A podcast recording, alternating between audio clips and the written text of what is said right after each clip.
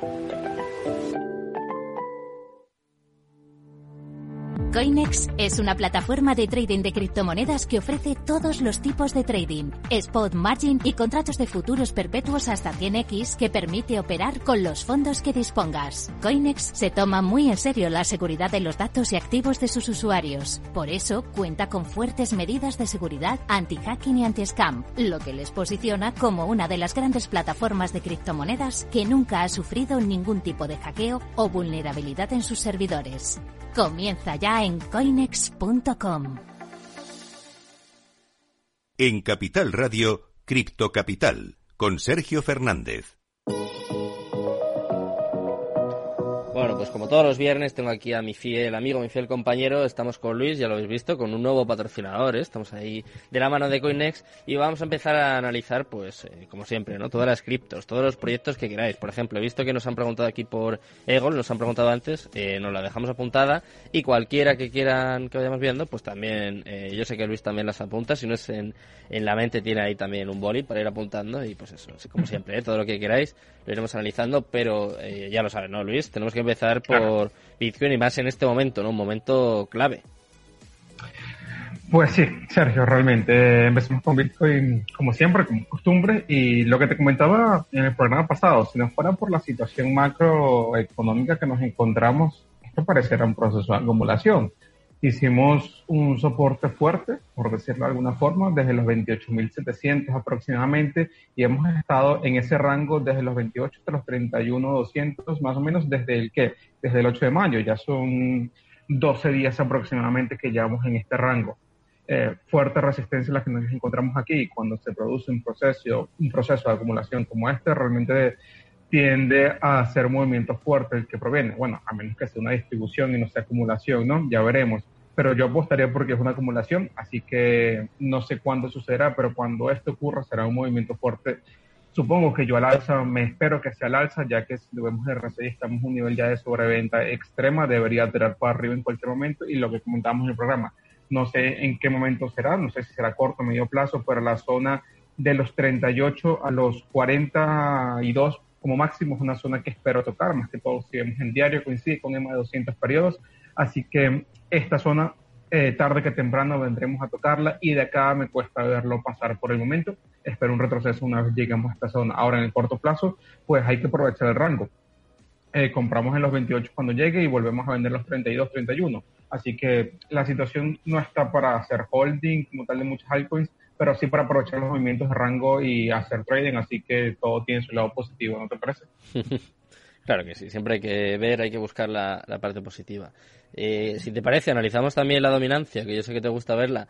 Eh, me parece que ha llegado esta semana al, 40, al 44%, ¿no? Que no sé tampoco si esto puede ser bueno o malo para el resto de, altcoins o para el mercado ¿eh? en general. No sé qué para las altcoins no será tan bueno, ya que... Uy, hombre, mira, eh, mira, en dominancia estamos en este punto de los 44.25%, falta los 45. Tenemos la resistencia fuerte de los 45.78.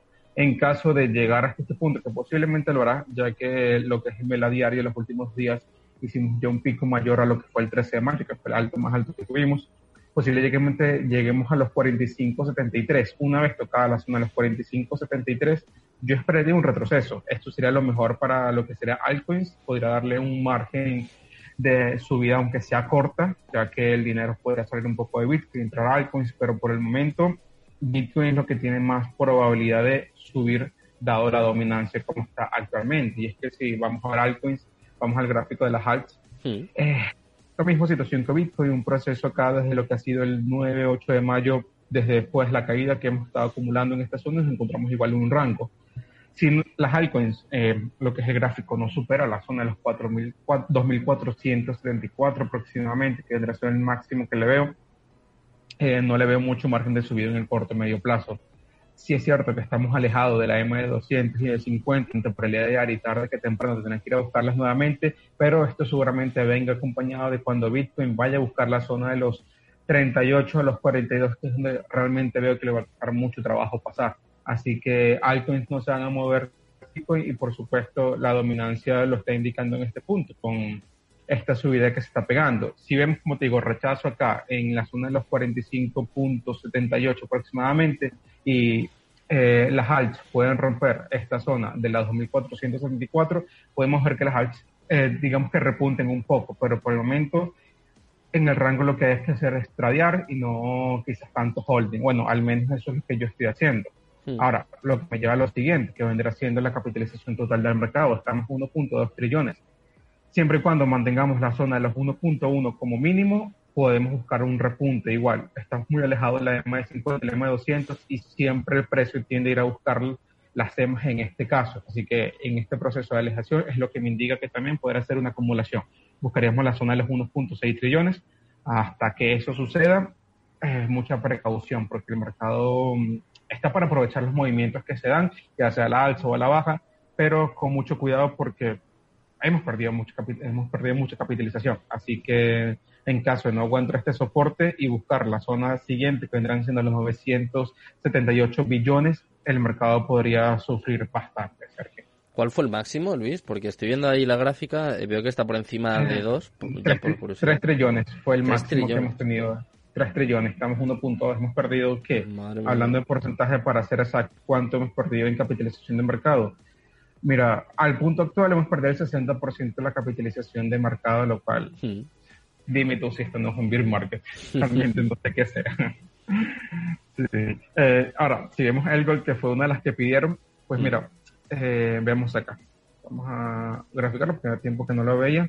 Pero vale, esto no se ve tan mal realmente. ¿Por qué? Porque tenemos el soporte fuerte en la zona de los 62, que fue, ya te digo exactamente cuándo, 17 de mayo de 2021, luego 23 de junio de 2021, que fue cuando hizo su mínimo, ¿vale? Eh, marcó esta zona de soporte que ya había hecho desde el 2 de febrero del 2021. Ahora, en esta caída, fíjate que ni siquiera llegamos a tocar mm, el soporte como tal, nos acercamos bastante, pero no llegó a tocarse. Ahora, igual RSI en sobreventa.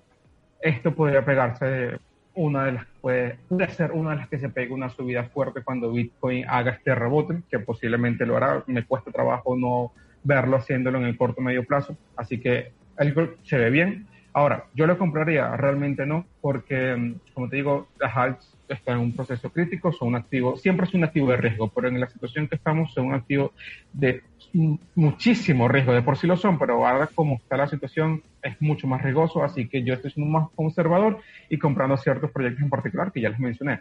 Pero la zona de los 113 a los 134 es una zona que posiblemente vaya a visitar, coincide con la más de 50 periodos y además con esta anteriormente era un soporte, ahora se volvió una resistencia, así que sí, posiblemente vayamos a visitar esa zona de los 133, 134. Ahora, ¿cuándo será? Realmente no te lo puedo decir, pero le queda recorrido al alza sin duda alguna.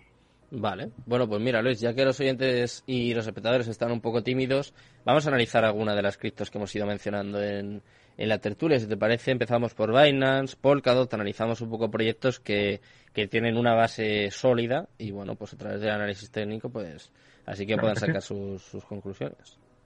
Bueno, los gráficos eh, están bien. Aunque yo. Disculpa, ¿cómo no te.? No, te decía, los gráficos. ¿Tú ves ah, el gráfico y te, te convence o.? ¿O te asustas? Vamos, no sé. vamos, vamos a ver. Primero vamos a ver Dot y aquí busquemos Rose que lo perdí. Eh, Rose a mí también me gusta un montón, tú lo sabes, no lo llevo en este momento en cartera, no tengo prisa en estar acumulando todas las alts, pero Rose es una que me gusta. Ahora, si vemos el gráfico de Polkadot, tenemos, estamos en este punto de soporte macro, ¿vale?